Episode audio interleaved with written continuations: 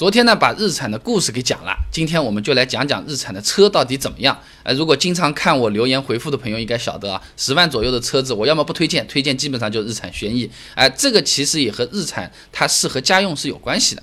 那相比较于近几年丰田、本田纷纷搞出什么涡轮增压发动机，日产国内其实没有太多动作的，呃，有点像世外高人了。你们其他人怎么搞，我不 care 啊，我也不和你们一起怎么样怎么样啊。这个大量的车型依然是在用 MR、QR 系列的自然吸气发动机的。那这种高端车型英菲尼迪上面呢，还大量使用前几年合作伙伴奔驰的 2.0T 发动机。那么日产的自然吸气发动机其实是不错的呀，主要的特点就是耐用平顺。国内最常见的 HR、MR 系列发动机啊，它这个气门挺杆和活塞环发动机里面高速运动的部件都用了什么脱氢钻石镀膜技术处理啊？也就是说呢，在零件表面上涂上了 DLC 类的这个钻石涂层，它是可以能够降低这些高速运动部件百分之四十的摩擦力的啊，提高发动机运转的平顺性，还提升零部件寿命啊。人家这个部件是镀金的啊。啊，我直接镀钻石啊，猛啊！那除了这个脱氢钻石镀膜技术啊，日产在类似凸轮轴这些部件表面采用的呢是纳米级镜面处理工艺，就尽可能把它做的光滑嘛，像镜子一样嘛。它也是用来降低零部件之间的摩擦的。你就好像说这个滑冰嘛，对不对？也只有在和镜子一样的光滑冰面上，摩擦力才够小，才滑得起来。你地毯上滑个冰试试，对不对？不行的。那么。大排量自吸发动机方面呢，日产的 VQ 系列呢，曾经是连续十四年赢得沃德世界十佳发动机称号的，被评委称为地球上运转最平顺、动力最畅快的 V 六发动机。这个评语就好比啊，是美食评论家说这个菜有像妈妈一样的味道，哎，这个赞美不光是技术，有情感啊。那么在沿用这个所谓的引号的老旧的这种自然吸气的技术的同时呢，日产其实也是在捣鼓新的这种黑科技的。那其中最有名的呢，就是通过这十几年的研发，目前已在英菲尼迪上装配的 VCT 系列涡轮增压发动机。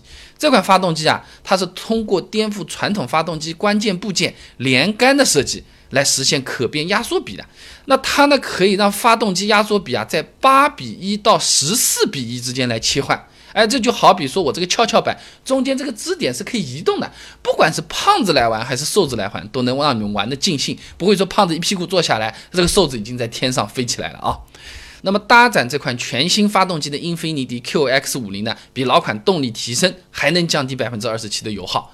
总的来说，目前搭载这款发动机车型比较有限，国内呢也就英菲尼迪几款车上是有啊。变速箱说一下啊，日产是很痴迷 CVT 的啊，不过这也和日产手里。掌握着世界上最大的 CVT 生产商加特可有关系啊！作为世界上最大的 CVT 生产商，加特可的 CVT 肯定是有一手的嘛！啊，你比如说传统的 CVT 传动效率百分之八十左右，加特可可以做到百分之八十五，呃，然后说我马上就要到九十了，和不使用液力变矩器的双离合也差不了多少了啊！除此之外呢，这个世界上竖比最宽的 CVT 也是加特可生产的啊。这个竖比越宽，就意味着变速箱的调整能力越强，能够更好的找到发动机的最佳工作状态。直接点就是可以油耗更低啊。那这就有点像我这个人抗压能力越强，在工作生活中遇到问题就越不容易崩溃，度过难关的可能性就越大，那获得的成功有可能也就越大，差不多的道理啊。所以说呢，这个日产 CVT 几乎是世界上最好的 CVT 了，也没有什么太大的刺儿可以挑啊。那么总体质量也不错啊，呃，这个很大程度上得益这个日产的生产管理和品控摸出自己套路了，呃，叫做日产生产方式 NPW，你上 Production Way 啊，还专门印了个小册子发给员工来学啊。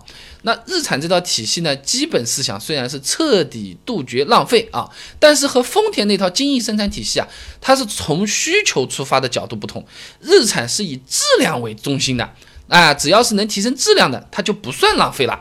就好像一个人呢，呃，一顿只要一小碗米饭就吃好了啊，但是菜很好吃，想要吃的爽，就需要一大碗的饭配。这种情况下，丰田说一小碗嘛，哥们就一小碗嘛。日产说那就一大碗，让你吃到饱，吃到你这翻白眼为止啊。呃，只要是爽就可以，这不算浪费啊，你不倒掉都不算浪费。那么这套生产管理体系搞了起来，日产和雷诺联盟制定的这个复兴计划，提前一年就完成了啊。那么除了这个比较优秀的体系啊，相对的这些老一点的技术也提高质量稳定性。那毕竟都是经过市场长时间检验的嘛，一般不会出现这种 TSI、DSG 这种烧机油、烧离合、呃断了这种乱七八糟的这种情况啊。那这也就是日产大部分还在用比较老的这个自吸发动机的原因啊。就好比说我这个店里的这个招牌菜，很多年都是这个味道。你要说我没什么新意，我也认了。但是大家都喜欢，这么多年来过来都是就是来吃这个菜的，没有人说不好吃嘛，差不多的意思啊。那么各大媒体的报告里面的日产表现都还不错的。那英国每日电讯 Telegraph 给出的那个调查报告说呢，日产是2017年十大最可靠品牌之一。可靠性指数 Reliability Index 网站呢，它把日产的可靠性排在全部三十二个品牌中的第九。美国汽车分类网站 Mojo Motors 呢，啊，通过调查五十万个样本之后呢，啊，得出来日产开到报废之前平均可以开三十一万多公里的这么一个结论啊，排名第六。呃，这个就好比呢，清华北大，不管是在哪个大学排名里面，都能排在中国的前两名啊，说明这个清华北大肯定是比较厉害的大学了啊。全球表现不错，日产在国内和东风的合资车也没有拖后腿的。J.D. Power 二零一八年中国新车质量研究 I.Q.S. 东风日产排在主流七十七个品牌里面十四名，还算是可以啊。那么可以说啊，日产是有很多特点的。从大部分的车型自吸加 CVT 的组合来看，就知道呢，日产主打的就是平顺舒适、省油耐操。那从这个角度来说，日产的确也做到了，做的也很好，比较适合家用。但与此同时，日产大部分的车子没什么黑科技的，由于动力系统呢比较肉啊，调教呢也偏舒适偏软。你要在日产的车上要找点什么驾驶乐趣呢，几乎是不太可能的啊。当然，GTR 这种猛男是例外啊。日产车子不错，卖的也很好。